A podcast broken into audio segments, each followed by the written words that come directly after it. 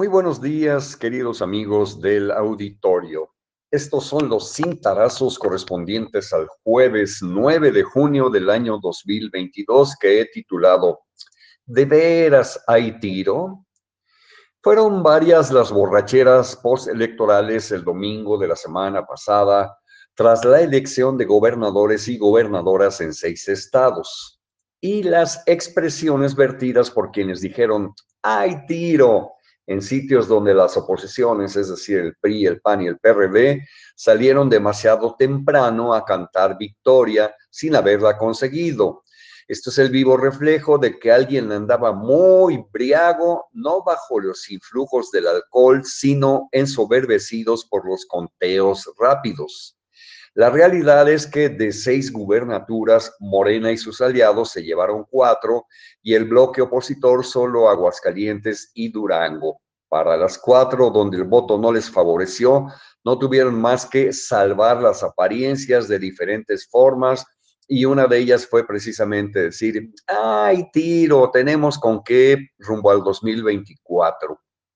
Desde luego, eso de que hay tiro se inserta en las peroratas a las cuales habremos de acostumbrarnos desde ahora hasta los comicios presidenciales y gubernamentales a celebrarse el 2 de junio del año 2024. Ese día, el 2 de junio del, del 24, se elegirá presidente de la República a nueve gobernadores o gobernadoras 128 senadores y presuntamente 500 diputados federales. Digo presuntamente porque la Cámara Baja, en caso de aprobarse la nueva legislación electoral propuesta por el presidente Andrés Manuel López Obrador, tendría un número menor de legisladores de representación proporcional o plurinominales. En Ciudad de México, Chiapas, Jalisco, Morelos, Puebla, Tabasco, Veracruz y Yucatán se renovarán las gubernaturas. Para que concluyan los gobiernos de López Obrador y Cuauhtémoc Blanco en Morelos faltan dos años y medio.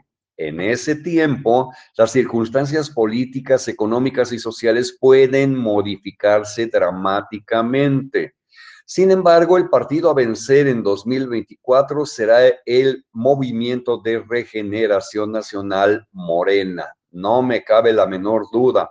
Lo vislumbro incluso levantándose con la victoria en busca de la presidencia de la República. Cuando tomen posesión sus nuevos mandatarios estatales, Morena tendrá el poder en 24 entidades. Recuérdese que en Morelos, Cuauhtémoc Blanco llegó a la gubernatura mediante una coalición integrada por Morena, el Partido Encuentro Social y el Partido del Trabajo. Sin embargo, muchas veces he escrito que el voto en cascada a favor de López Obrador y de Morena llevó al CUAU a la titularidad del Poder Ejecutivo morelense. No fueron los sufragios emitidos hacia el PES, mucho menos a favor del Partido del Trabajo.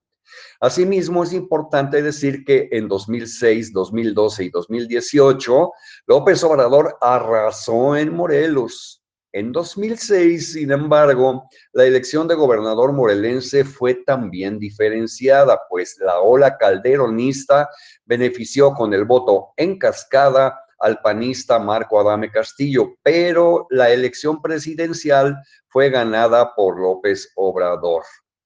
En 2012 pasó lo mismo con el candidato del PRD y sus aliados a la gubernatura, Graco Ramírez Garrido Abreu.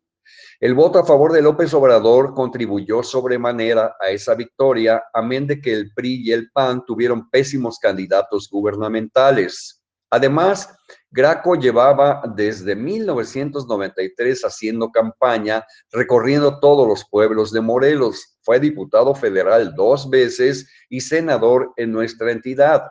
Haiga sido como haya sido, como lo dijo aquel, ese trabajo de penetración social de Graco Ramírez le funcionó. El escenario para la elección de gobernador de Morelos en 2024 no es difícil de predecir.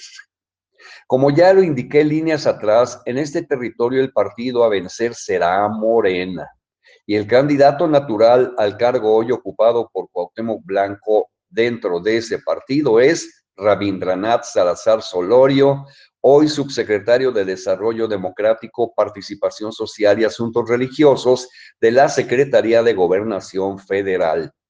En innumerables elecciones gubernamentales de Morelos me he referido a los candidatos naturales y modestia aparte, en la mayoría le he acertado. El hombre originario de Jutepec lleva mano, no solo, por, no solo porque en 2018 se disciplinó frente a las decisiones de López Obrador en torno al partido Encuentro Social y Cuauhtémoc Blanco. Este último, por cierto, en breve se incorporará a las filas de Morena. La mención de la directora de la Lotería Nacional, Margarita González Arabia, sirve para engrosar la lista de aspirantes de Morena, aunque como ya lo cité anteriormente, la política es de circunstancias.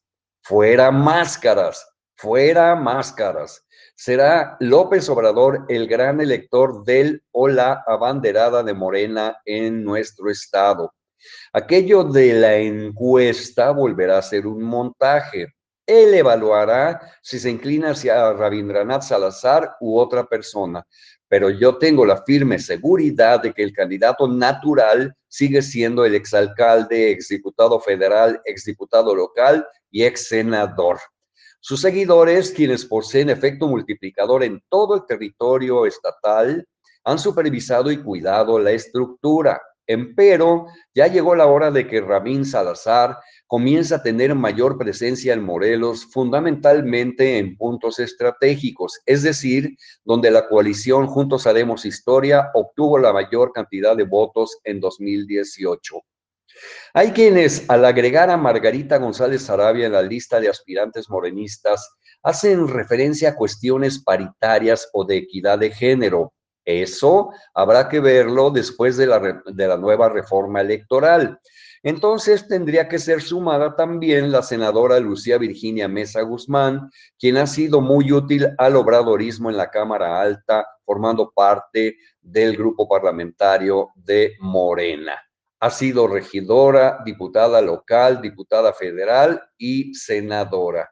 Y el Partido Acción Nacional partido que será el opositor real de Morena en 2024, aunque aquí se repita la coalición con el PRD y el PRI, probablemente impulsará la candidatura de José Luis Uriostegui Salgado, presidente municipal de Cuernavaca. Sin temor a equivocarme, Uriostegui podrá competir con Rabín y quien fuere en una encuesta, la cual quizás gane de calle, ya que es bastante conocido en el interior morelense. De ahí la importancia de que Rabindranath Salazar u otro aspirante morenista comiencen a ganar desde ya presencia en el Estado. Señoras y señores, eh, por ahora es todo. Les deseo que sigan pasando un magnífico jueves y mañana viernes. Aquí nos volvemos a escuchar.